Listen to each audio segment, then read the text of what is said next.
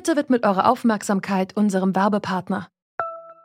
Die Suche nach geeigneten Mitarbeitenden kann viel Zeit in Anspruch nehmen, muss sie aber nicht unbedingt, denn man kann sich helfen lassen. Zum Beispiel mit den Premium-Stellenanzeigen von Indeed, denn damit wird eure Stellenanzeige in der Suche sichtbarer und Bewerberinnen und Bewerber werden schneller auf euch aufmerksam. Indeed schenkt euch jetzt 75 Euro Startguthaben für eure Premium-Stellenanzeigen. Klickt dazu auf den Link in den Show Notes. Es gelten die AGB.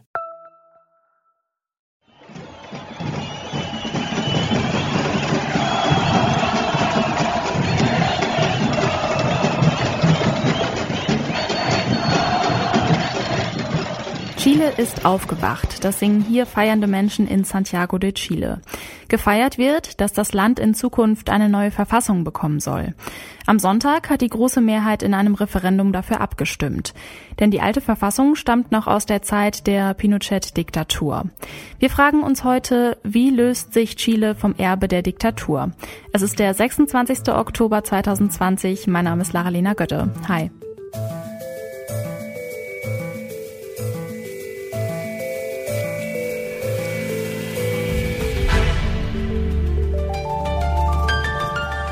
Zurück zum Thema.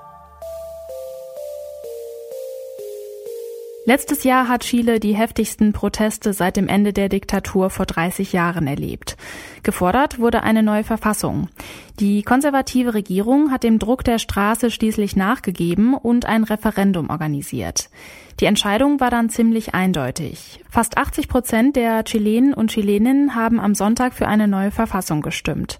So soll nach 30 Jahren auch endlich mit der Pinochet-Diktatur in Chile abgeschlossen werden. Falls ihr mit Chiles Geschichte nicht so ganz vertraut seid, fassen wir das Wichtigste nochmal zusammen. 1970 wird in Chile Salvador Allende zum ersten demokratisch gewählten sozialistischen Präsident der Welt gekürt. Nur drei Jahre später, 1973, putscht allerdings das chilenische Militär gegen Allendes Regierung. Innerhalb weniger Tage bringt das Militär das ganze Land unter seine Kontrolle. Es folgen 17 Jahre Militärdiktatur unter Augusto Pinochet, die Pinochet-Diktatur. Linke Parteien und Gewerkschaften werden verboten. Zehntausende werden entführt, gefoltert und ermordet. Aus dem sozialistischen Chile wird unter dem Militärregime ein neoliberales Land. Das neoliberale Wirtschaftssystem wird 1980 durch eine neue Verfassung verankert. Bildung, Gesundheit, Renten und sogar Wasser werden privatisiert.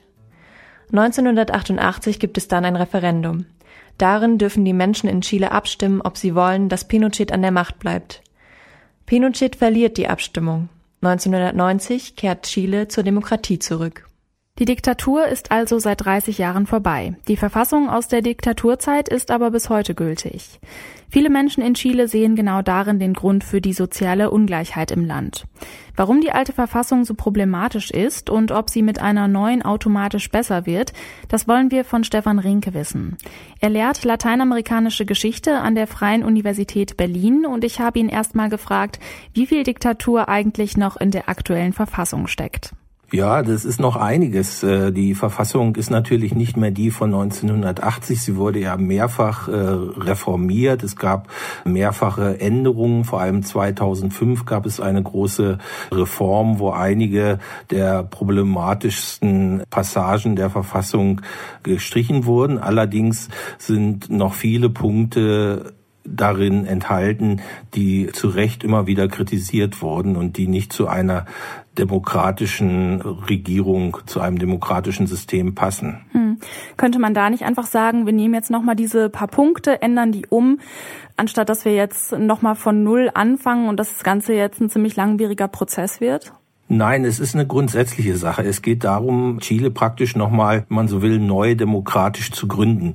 Das Ende der Diktatur vor mittlerweile auch schon 30 Jahren war sicherlich ein großer Wendepunkt und er hat auch zu einer im Vergleich, im lateinamerikanischen Vergleich sehr äh, erfolgreichen Entwicklung geführt, auch einer sehr erfolgreichen politischen Entwicklung geführt mit vergleichsweise großer äh, Stabilität. Allerdings blieben einige Grundprobleme erhalten. Die demokratische, das demokratische Fundament dieses Staates praktisch von innen heraus in Frage stellten. Und zwar, wenn man eine Verfassung hat, auf die sich alle berufen können, dann müssen natürlich auch alle daran beteiligt sein und sei es in repräsentativer Form.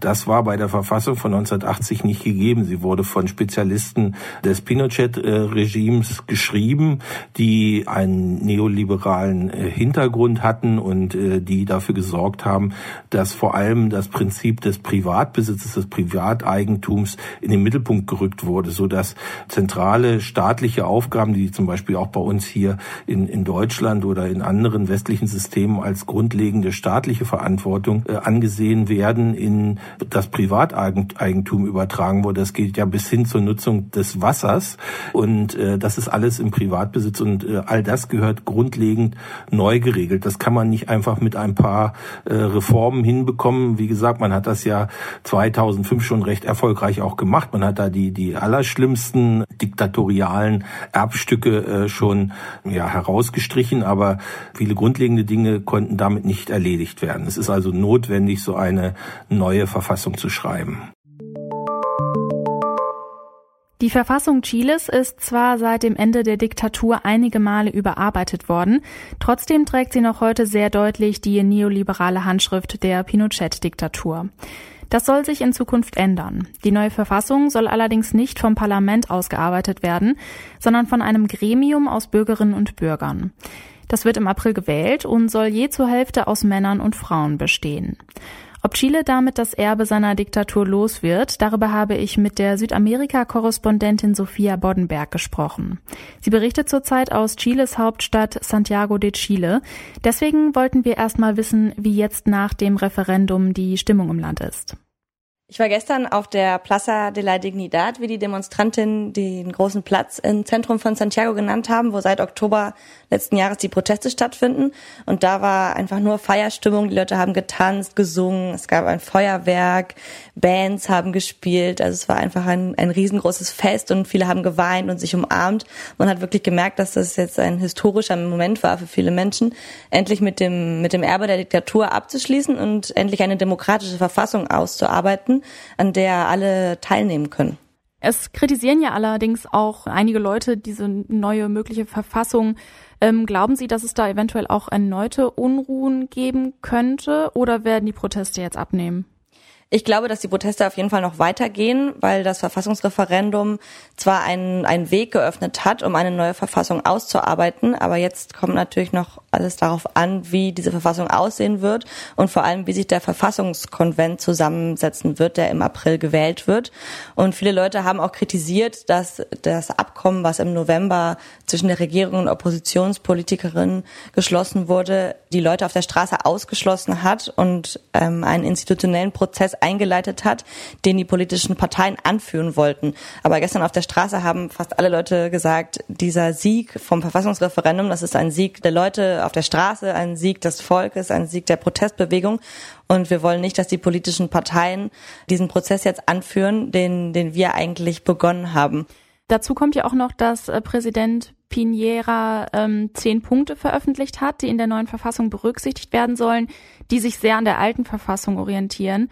Kann es da passieren, dass sich am Ende gar nicht so viel verändert und das Erbe der Diktatur einfach auch in der neuen Verfassung weiter besteht?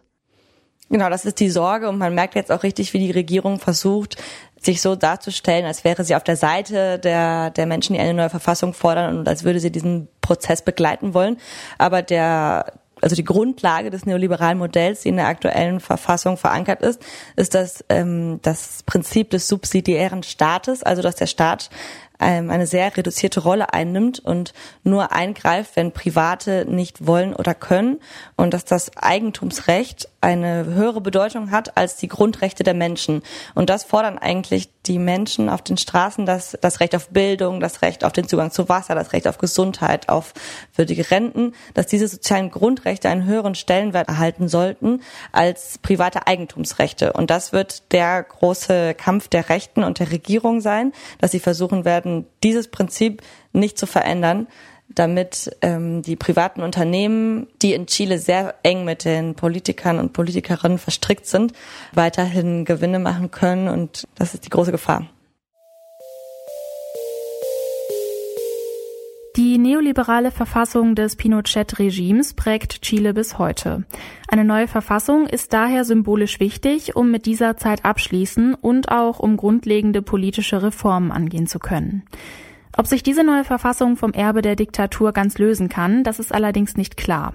Denn Chiles konservative Regierung möchte eine neue Verfassung nicht mit einem weißen Blatt Papier beginnen, sondern hält an den Grundstrukturen der alten Verfassung fest.